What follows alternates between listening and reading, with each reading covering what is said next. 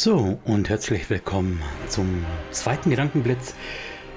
Ja, eine Sache, die mich in letzter Zeit beschäftigt hat, das ist ja auch der Sinn von diesem Format, dass ich einfach mal über die Dinge rede, die mir so durchs Hirn furzen. Nicht immer sinnvoll und natürlich absolut subjektiv, aber naja, was soll's, ihr könnt ja auch weiterschalten, wenn es euch nicht gefällt. Worum es heute gehen soll, ist folgendes. Wir alle kennen das es gibt diesen Algorithmus und der beurteilt im Endeffekt, was man uns zum Sehen vorschlägt und was nicht. Jetzt ist es ja prinzipiell eine ganz sinnvolle Sache, dass zum Beispiel, ja, sag ich mal, wenn ich Metallica gehört habe, mir irgendwie den Vorschlag macht, du schau dir doch mal Iron Maiden oder Saxon an oder was auch immer was. Irgendwas, was Leute hören, die auch sonst Metallica hören. Das klingt so in dem Moment noch sinnvoll, ist es aber selbst da nicht, weil was alle hören, das ist schon bekannt. Und was keiner hört, weil es nicht bekannt ist, das wird auch nicht bekannt, weil der Algorithmus uns nicht vorschlägt, dass wir uns das mal anhören. Und genau das ist das, was mich daran so wahnsinnig stört. Es gibt da draußen jede Menge Leute, vor allem bei uns im Rollenspielbereich, die guten Content produzieren und das größtenteils auch noch kostenlos zur Verfügung stellen, und dieser Content, der kommt einfach nicht beim Rezipienten an, weil nämlich, keine Ahnung, Ulf und Gerda hören, konsumieren, machen, ich sage jetzt einfach mal den SK-Podcast, weil der nicht aktiv am Geschehen beteiligt ist. Also, Ulf und Gerda hören SK-Podcast, hör doch du auch mal SK-Podcast. Ulf und Gerda kennen aber vielleicht gar nicht irgendwelche anderen Podcasts, die ich jetzt namentlich nicht nenne oder irgendwelche YouTube-Channels oder irgendwelche Twitch-Kanäle, weil die einfach, ja, unbekannt sind, weil sie der Algorithmus nicht vorschlägt. Jetzt bitte, bitte, bitte. Ich habe die große Bitte, dass es von euch keiner in den falschen Hals bekommt. Auch diese Formate waren mal klein. Auch die Orkenspalter haben mal ganz klein angefangen. Niemand beginnt mit diesen Zeug, mit diesem Content, den er da irgendwie zur Verfügung stellt und hat sofort 25.000 Follower. Aber die Quote stimmt derzeit einfach nicht. Da gibt es manche von uns, die fast täglich, also mehrmals die Woche, irgendetwas streamen, veröffentlichen, auf YouTube stellen. Und diese Leute, wenn man das mal anschaut, die haben im Verhältnis einfach deutlich weniger Zuschauer. Wie gesagt, ja, auch andere haben mal klein angefangen. Aber wenn man die besonders zugstarken Leute da sich anschaut, die an einem normalen Twitch Freitagabend aktiv sind, das kann ich in dem Fall beurteilen, weil ich selbst auch Freitagabends aktiv bin. Diese Leute, die haben dann manchmal das tausendfache oder zehntausendfache an Zuschauern wie ich. Das gönne ich denen, aber die sind nicht tausend bis zehntausend Mal besser. Das beziehe ich jetzt nicht mal auf mich, das beziehe ich auch auf all die anderen kleineren Content Creator da draußen, die einfach nicht diesen Impact haben wie jetzt die großen zugstarken Namen. Und die sind zum Teil sehr professionell produziert. Es liegt also nicht unbedingt daran, dass die sich weniger Mühe geben würden oder weniger Qualität liefern würden.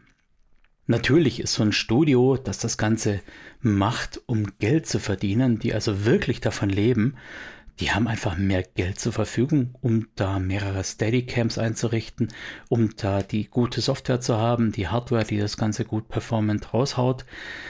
Die haben da mehr Leute, mehr Kenntnisse, mehr Zeit, um diese Kenntnisse zu vertiefen.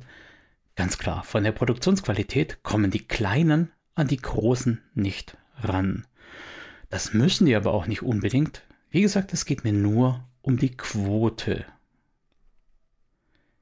Ich nenne absichtlich keine Namen, aber es gibt ja diese Namen, egal was die machen, die haben einfach mal viele Zuschauer.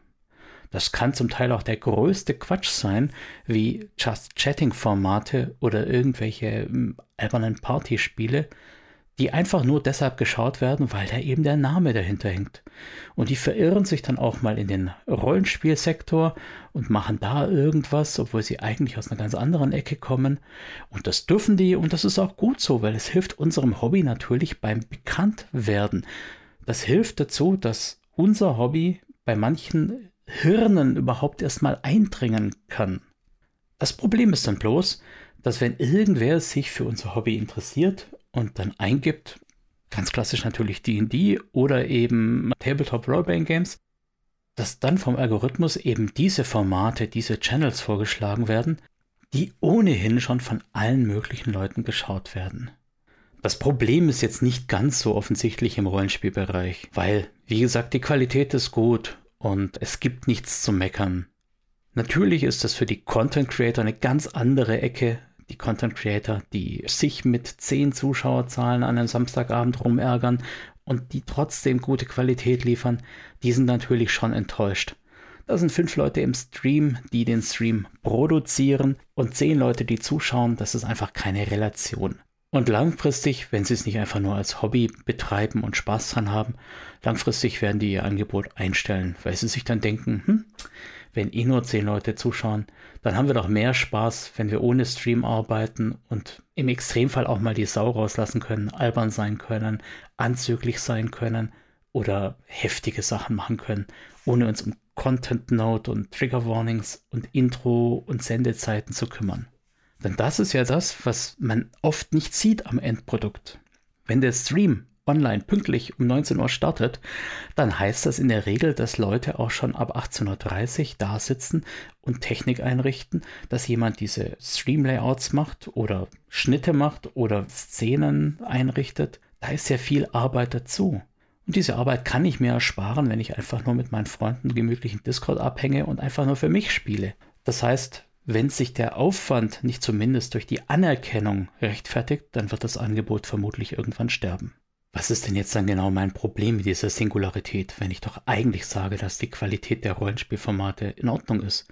Mein Problem ist, dass diese Formate dann eine unheimlich hohe Deutungshoheit haben, eine unheimlich hohe Relevanz haben und im Prinzip über diese Formate auch wieder Kaufentscheidungen getriggert werden können, über diese Formate, wenn, wenn das eine Produkt verrissen wurde, was ja auch nur eine Meinung ist, wohlgemerkt.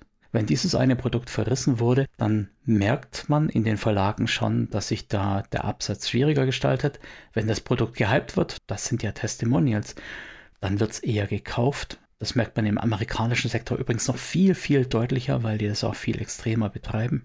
Das heißt, diese viel geschauten, singulären Formate, die haben eine unheimliche Deutungshoheit, eine unheimliche Werberelevanz und bilden aber immer nur einen Aspekt der Szene ab.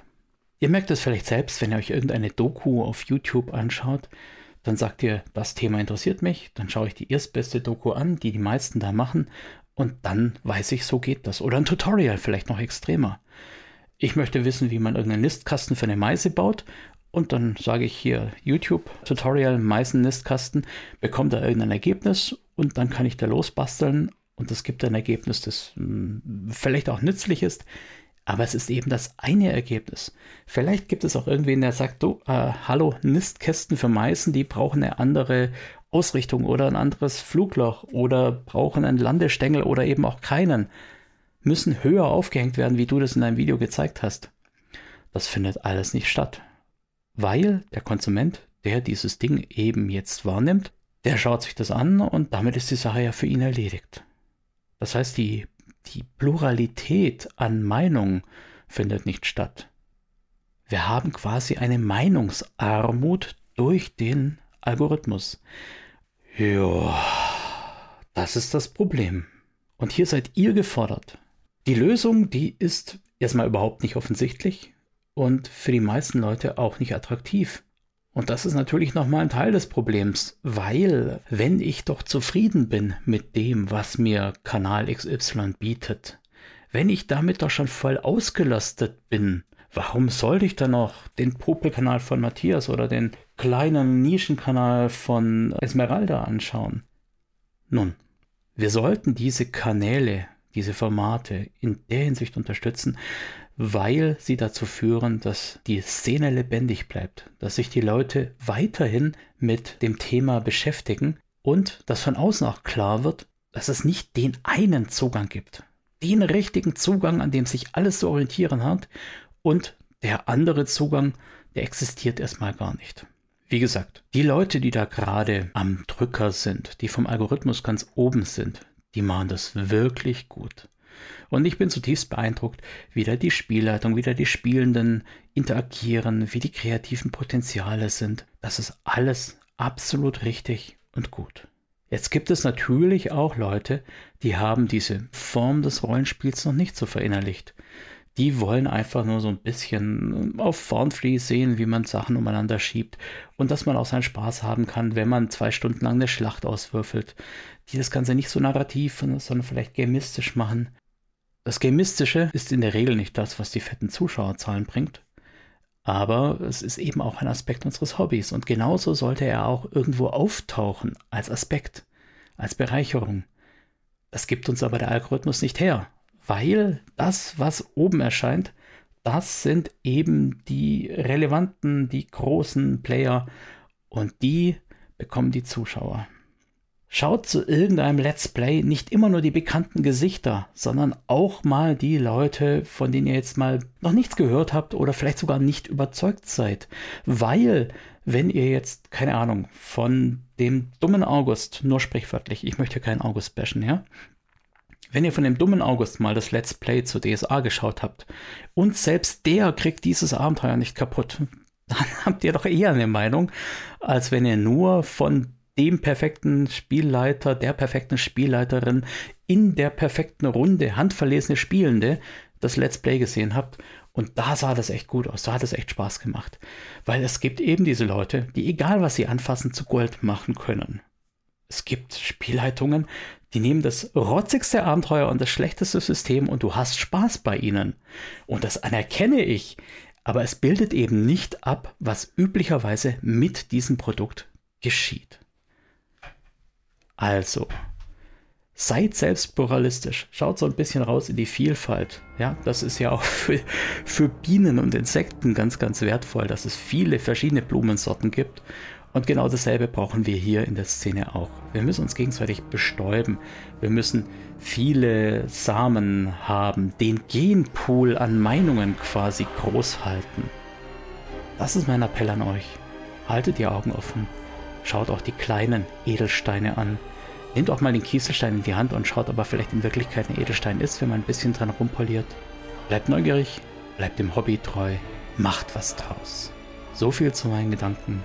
Ciao, der Micha.